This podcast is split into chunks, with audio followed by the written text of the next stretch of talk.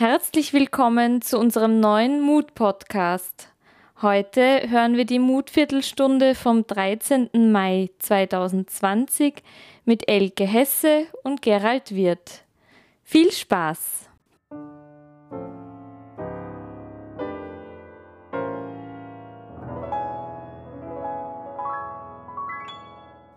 Herzlich willkommen, etwas verspätet im Mut.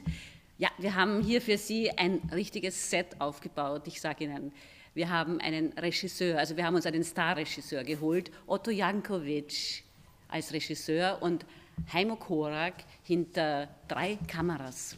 Willkommen hier im Mut äh, zu, bei unserem neuen Format äh, im Rahmen unserer Aktion Hashtag Closed but Active. Ja, unser neues Format, die Mut-Viertelstunde.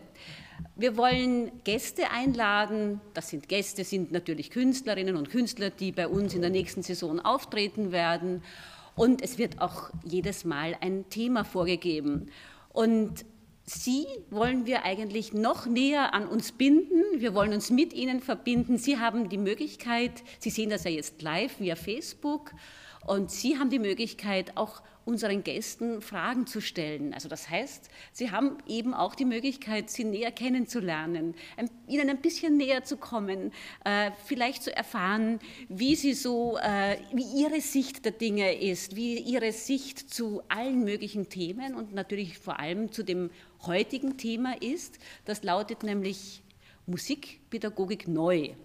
Und wir haben hier natürlich als Gast Gerald Wirth. Herzlich willkommen, Gerald. Ja, freue mich sehr, dass ich da sein kann bei dir. Danke für die Einladung. Ja, gerne. Du bist Musiker, Komponist, Dirigent, künstlerischer Leiter der Wiener Sängerknaben und Präsident. Und Schafbauer. Ah, siehst du, ja, stimmt. Äh, und mit den Schafen, was machst du da eigentlich? Naja, was nach, machst du da mit deinen Schafen? Naja, am Oster, in den Ostertagen hatten wir kein Publikum, weder hier noch irgendwo sonst. Jetzt haben wir als Familie mit den Schafen gejodelt. Vielleicht oder für die Schafe gejodelt, aber vielleicht machen wir zwei das jetzt auch. Wir haben zwar keine Schafe da, aber hoffentlich ein großes Publikum. Sing, I sing so freit, singer und mehr Leid. Wer sie nicht singen traut, der hat kein Schneid. Tjediri, hol, jo, tjediri, tiediri holjo, tiediri, tiediri holjo, tiediri, tiediri holjo, ho. Singa tu en olde gern, bauan ons noble herren, und wer nicht singen mag, soll sich fortscheren. Tiediri holjo, tiediri,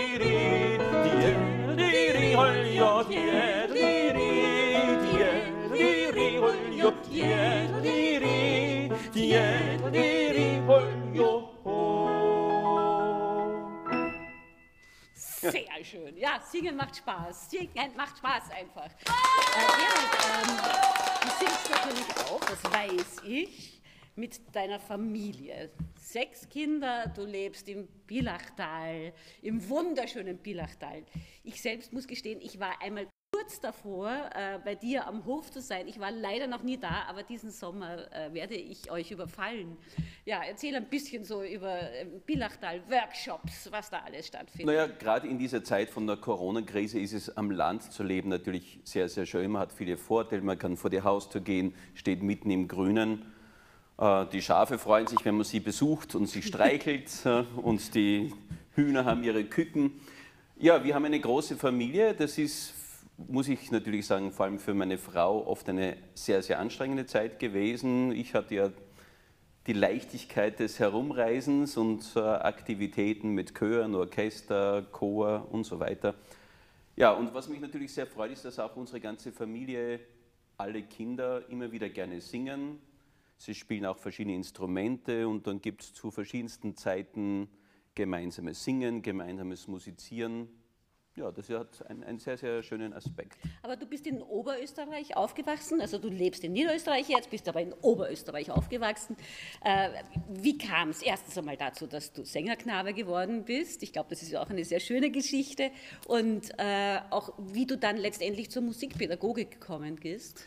Naja, ähm, ich bin in Linz geboren und in die Volksschule in Enns äh, gegangen.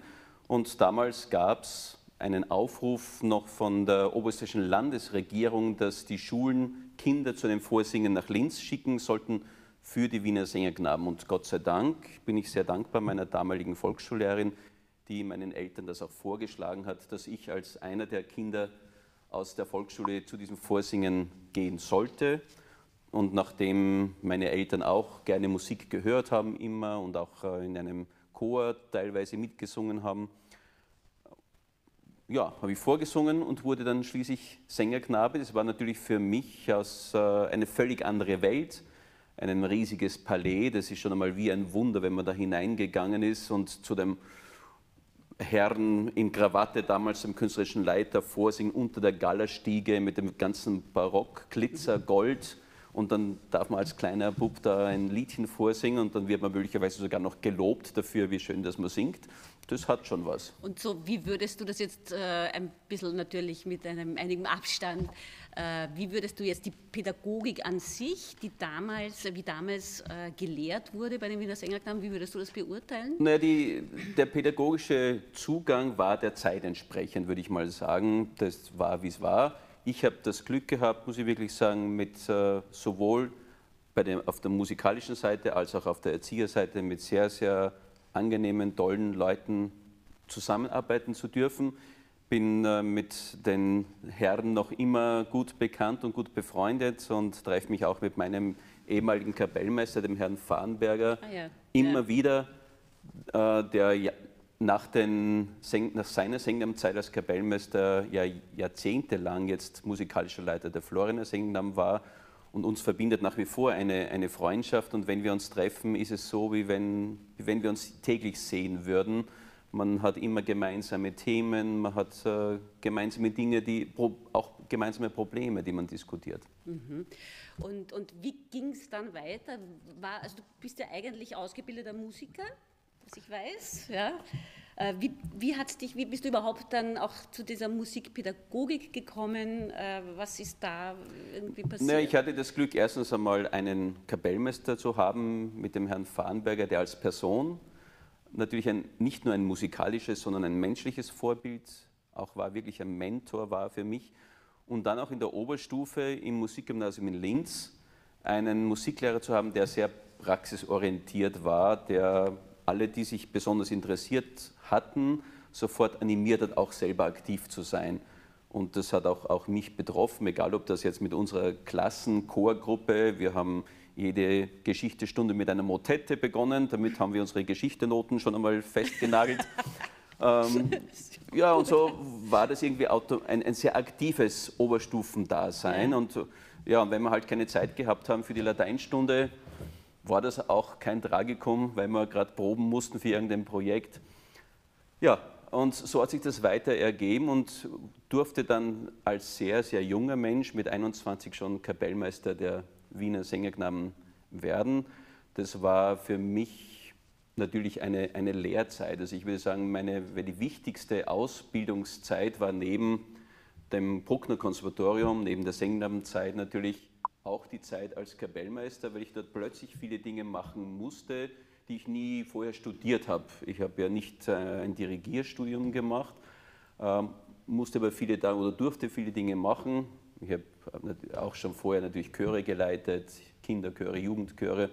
Aber das war trotzdem eine sehr, sehr intensive und wichtige Zeit für mich in Zusammenarbeit mit den Kollegen und auch äh, in Zusammenarbeit mit vielen großen Dirigenten, für die ich auch Klavier spielen durfte oder mit ihnen zusammenarbeiten durfte, als eine ganz wichtige Zeit für mich. Ja, weil wir, also, wir arbeiten ja doch sehr eng zusammen. Wir haben auch öfter, des Öfteren Flüge gemeinsam in die Schweiz und ich finde das immer so faszinierend, wenn du mir erzählst genau von dieser Zeit, wo du immer als junger Chorleiter, wo du in Alaska unterwegs warst mit den Kindern und, und auch, ich glaube, man hat schon dann noch als so junger Chorleiter vielleicht noch einen intensiveren Bezug zu den, äh, zu den Kindern? Wahrscheinlich. Ich meine, die, die ältesten Kinder, die ich hatte damals, waren nur sechs, sieben Jahre jünger als ich. Also es ist kaum ist die gleiche Generation quasi. Ähm, und mit vielen bin ich nach wie vor in Kontakt. Viele sind Künstler geworden, Chorleiter, Regisseure, Musiklehrer und die sind quasi meine Generation jetzt. Ja, ja das, das macht es schon, schon interessant und lustig. Und was war jetzt, also wenn wir jetzt über dieses Thema Musikpädagogik neu sprechen, ja, also das hat ja auch einen ganz bestimmten Grund.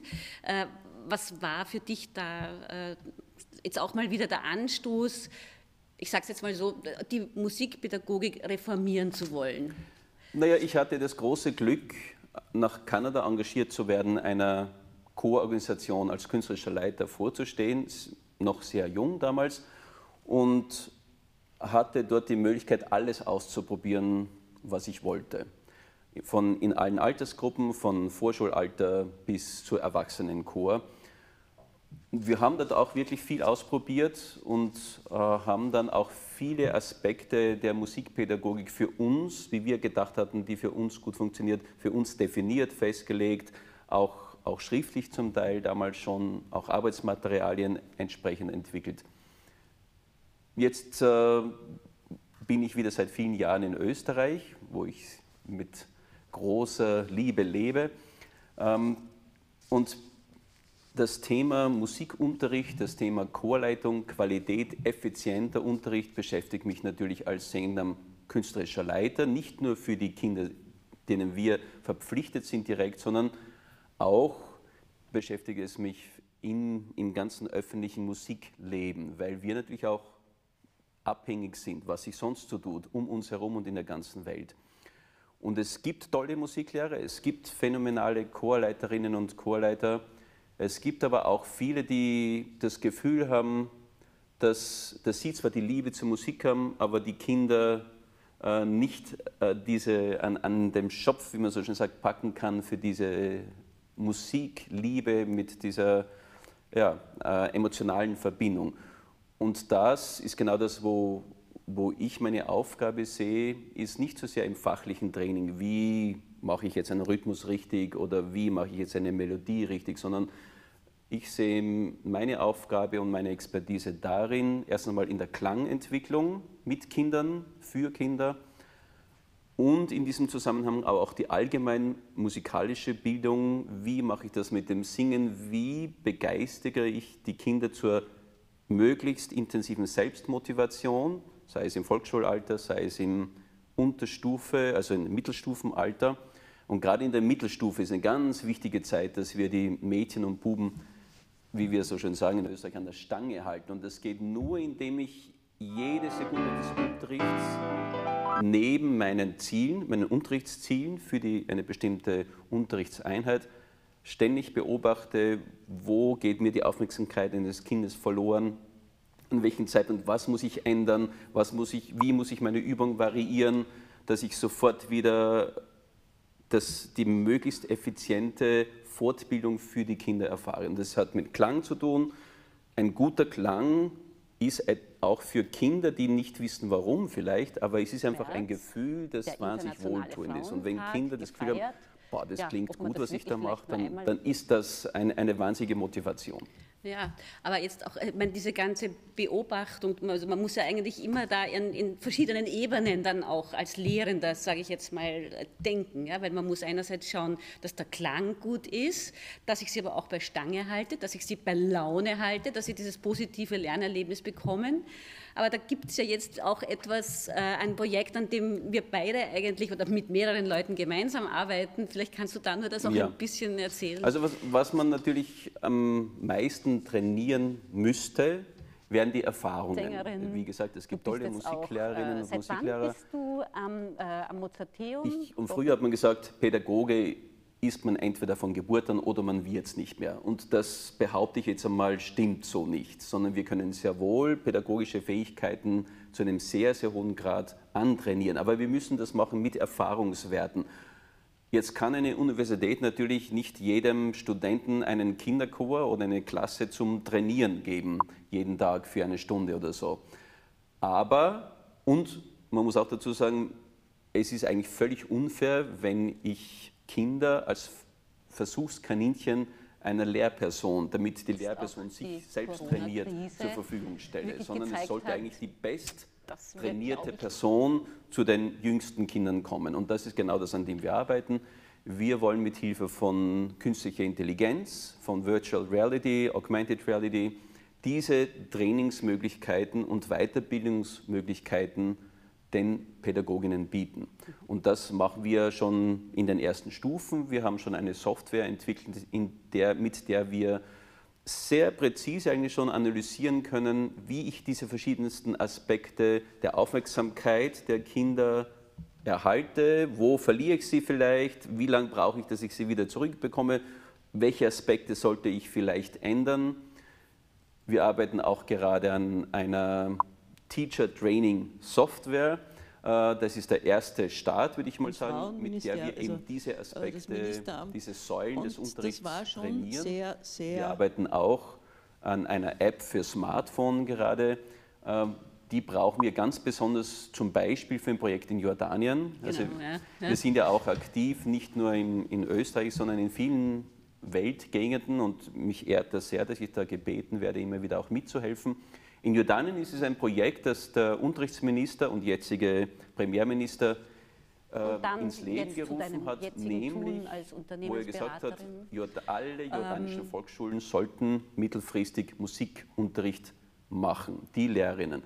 Wir haben dann in einem Team mit Partnern dort äh, diskutiert, wie könnte man das umsetzen. Man muss dazu sagen, in Jordanien gab es bisher keinen Musikunterricht in den Volksschulen. Es gibt auch ein, nur eine ganz geringe Musiklehreranzahl und Lehrerinnenanzahl. Und es ist ein muslimisches Land. Ja? Es ist ein muslimisches Land. Ja. Ähm, und es war völlig klar, das geht nur über die Ausbildung der schon existierenden Pädagogen, und, äh, also Volksschulpädagoginnen. Und wir haben jetzt ein System entwickelt, wie wir diese Pädagoginnen weiterbilden, dass die sich selbst wohlfühlen, Musik in den Volksschulen anzubieten. Und es, natürlich muss das ein sehr aktiver Musikunterricht sein. Äh, wir wollen heute natürlich vor allem über den Bereich Kunst und Kultur reden. Und einfach auch, wie man auf Englisch sagt, Music Appreciation, also auch einfach Musik hören, Spaß dabei haben. Ja, und dazu haben wir aber auch die Problematik, dass es natürlich einen relativ hohen Prozentsatz an Lehrerinnen gibt, die sich einfach selbst nicht wohlfühlen beim Singen, weil sie es nie gemacht haben. Und jetzt arbeiten wir an einer digitalen Version, damit sie sich selbst trainieren, um das Gefühl zu bekommen, ja, ich kann eigentlich richtig singen, ich kriege das selbst von einer Technik-App da zurück äh, erstattet quasi. Ähm, das ist ein bisschen kompliziert, weil wir natürlich auf die individuellen Stimmen und um, ähm, Stimmumfänge, Tongebungen der Lehrperson in jeder Übung zurückgehen müssen, sondern das ist nicht einfach eine App, in der eine Übung vorgeschlagen wird und der Lehrer macht es nach, richtig oder falsch, und dann kommt die nächste Übung, das bringt uns nicht zum Ziel, sondern wir müssen immer individuell auf jede Lehrperson eingehen. Deswegen auch da schon die Grundlagen der Virtual Reality, weniger in dem Sinne, aber vielleicht mehr die Intelligenz, die künstliche Intelligenz, die wir da verwenden müssen. Ja. Aber bevor ich jetzt noch eine Frage stelle, also Sie haben auch die Möglichkeit, uns Fragen zu stellen, also schreiben Sie einfach. Jetzt noch meine Frage.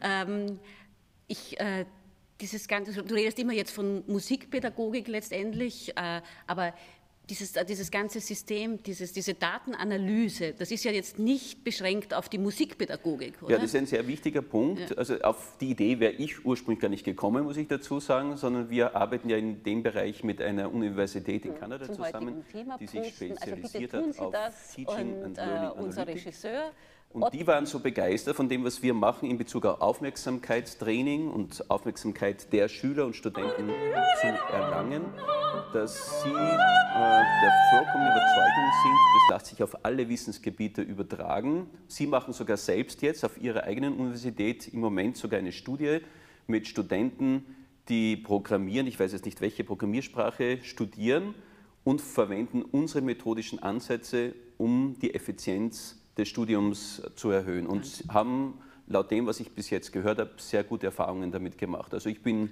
ja, auch ein bisschen stolz und sehr aufgeregt. Ja, es ist Musikpädagogik neu. Ich sehe, wir haben eine Frage und zwar vom Herbert Reininger. Gerald, wie hast du den Spagat geschafft zwischen der jahrhundertealten Sängerknabentradition und vieler deiner interkulturellen Erneuerungen im Programm? Eine sehr gute Frage. Ja. Naja, äh, Danke für die Frage. Ja, das ist im, Wiener Sängnamen sind schon immer ein internationaler Chor gewesen. Also man muss ja äh, wissen, dass die ursprüngliche Gruppe der Sängnamen war eine Gruppe, die sich aus Knaben von ganz Europa zusammengestellt hat. Also wir waren eigentlich schon immer ein europäischer Chor, nicht nur ein Wiener Chor. Jetzt sind wir wieder sehr international von den Kindern her und ich persönlich habe das Glück gehabt und das auch natürlich auch ist auch mit Interesse verbunden, mit Musikern aus der ganzen Welt, auch mit tollen Musikern, ganz besonders auch aus Indien, zusammenarbeiten zu dürfen mit verschiedensten. Der bekannteste ist Ravi Shankar, der leider mittlerweile verstorben ist. Aber in, seinen, in den letzten 10, 12 Jahren seines Lebens durfte ich mit ihm mehrere Projekte machen und das war natürlich eine tolle Erfahrung. Und mittlerweile ist es auch so, dass unsere Kinder bei den Wiener Sängerknaben diese Musik, egal ob das jetzt äh, Bhajans aus Indien sind oder Lieder aus Serbien oder Kavalis, aus der Sufi-Tradition natürlich liebend gern singen. Da ist ein Rhythmus dabei, da, da, kann man auch Instrumente mit einbauen. Und es ist, und das spüren schon sowohl die Kinder als auch das Publikum, viele dieser Lieder haben einfach eine, einen Gehalt, auch einen spirituellen Gehalt, den man vielleicht nicht mental wahrnimmt, aber doch wahrnimmt, äh, einfach durch, durch das Singen. Also ich denke oft an einen Universitätslehrgang, den ich mitleiten darf in Salzburg im Mozarteum, wo wir vor zwei Jahren zum Abschluss des Lehrgangs ein indisches Bhajan gesungen haben, Satchitananda Rupam, ein sehr schönes Lied, ein wunderbarer Text, wo nachher viele Leute aus dem Publikum mir gesagt haben, das war ein so wahnsinnig inniges Erlebnis für sie. Und niemand wusste natürlich sehr viel über, über dieses Stück, aber einfach das Erlebnis dieser Musik ist auch eine Besonderheit. Ähnlich wie, egal ob das Ave Verum von Mozart ist ähm, oder die Beethoven 9.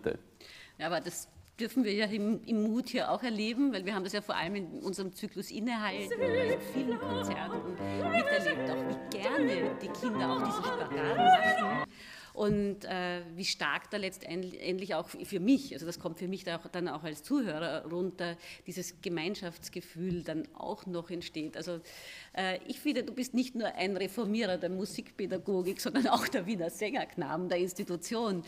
Äh, und ich freue mich auch wirklich sehr, dass ihr so viel hier im Mut zu Gast seid oder in eurem Saal hier seid. Ähm, wir hatten ja, eins, du bist ja auch Komponist eben, äh, das war die Camina Austriaca, die du komponiert hast, die ja ursprünglich für das äh, Grafeneck Festival war. Und wir haben sie in einer kammermusikalischen Version hier gebracht, aber auch jetzt im letzten Jahr äh, die Reise des kleinen Prinzen, die Sängerknaben und die gesamte Institution der Sängerknaben mit Michael Schade als, als Protagonisten. Ähm, ja, wir haben da jetzt, glaube ich, einen, einen kleinen zweiminütigen Ausschnitt. Schauen wir uns den vielleicht Schön. mal kurz an. Diskriminierung gegenüber Frauen ist. Die Mechanismen sind mehr oder minder dieselben.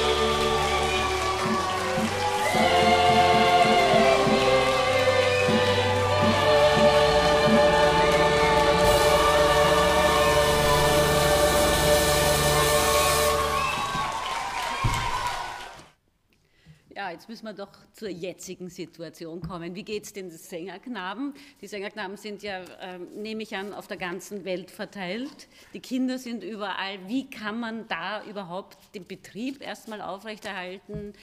Von den Finanzen mal ganz abgesehen, da reden wir auch noch später, aber vor allem, wie geht es da wiederum mit der Pädagogik weiter? Naja, wie, wie alle Schulen, kann man, man kann fast sagen weltweit, sind natürlich auch unsere Institutionen im Moment noch geschlossen. Äh, Unsere Kinder sind weltweit verteilt zu Hause. Soweit ich weiß, geht es Gott sei Dank allen gut und sind alle gesund. Das ist einmal das Wichtigste. Natürlich sind wir in Verbindung mit den Kindern. Wir machen auch wie viele andere Institutionen Internetprojekte. Wir machen sogar Stimmbildung übers Internet. Wir machen Gehörbildung. Auch, wir studieren auch stimmenweise neue Stücke ein. Also die Kapellmeister machen Soundfiles, schicken das den Kindern, dann wird das gemeinsam besprochen, durchgearbeitet. Aber es ersetzt natürlich in keiner Weise die persönliche direkte Interaktion. Ja, aber das heißt ja auch, also es ist nicht nur die Tourneen im, äh, jetzt im Frühjahr sind ausgefallen, ich nehme an im Herbst auch. Also von was für einem finanziellen Schaden sprechen wir Na, da? für uns ist das schon ein, ein, eine große, auch finanzielle Krise, muss man sagen. Wir leben ja zu 80 Prozent circa von unseren Konzert- und Tourneeeinnahmen, internationalen Tourneeeinnahmen. Seit Anfang März haben wir keine Konzerte, das heißt, wir haben null Einnahmen. dass und der das Druck äh, noch wird sich auch noch einige Monate äh, zumindest um, um, weiterziehen. um zu arbeiten, weil man, Man weiß überhaupt nicht, ob wir im Herbst auf Tournee fahren können. Es sind Tourneen geplant nach Amerika, nach Asien, aber ob das realistisch wird, ist sehr fraglich. Und wir haben ja, in, in den nächsten Monaten, vor allem sollten die Herbsttourneen auch äh, nichts werden, weil wir nicht reisen können oder weil die Konzertveranstalter die Konzerte nicht effizient durchführen können, einen Entgang von Zwei Kinder, Einnahmen von den ist schon viel schwieriger, alles circa unter 2 einen Hut zu Millionen. Euro. Ja, das ist natürlich für eine sagen, kleine Organisation, ja, wir- wir wo wir das. sehr bekannt sind, aber doch eine sehr kleine Organisation sind, die sich selbst erhalten muss. Wir kriegen ja keine Subventionen. Eine schwierige Situation. Ja, aber es gibt eine, eine Spendenaktion, das können wir jetzt vielleicht dann auch kurz einblenden.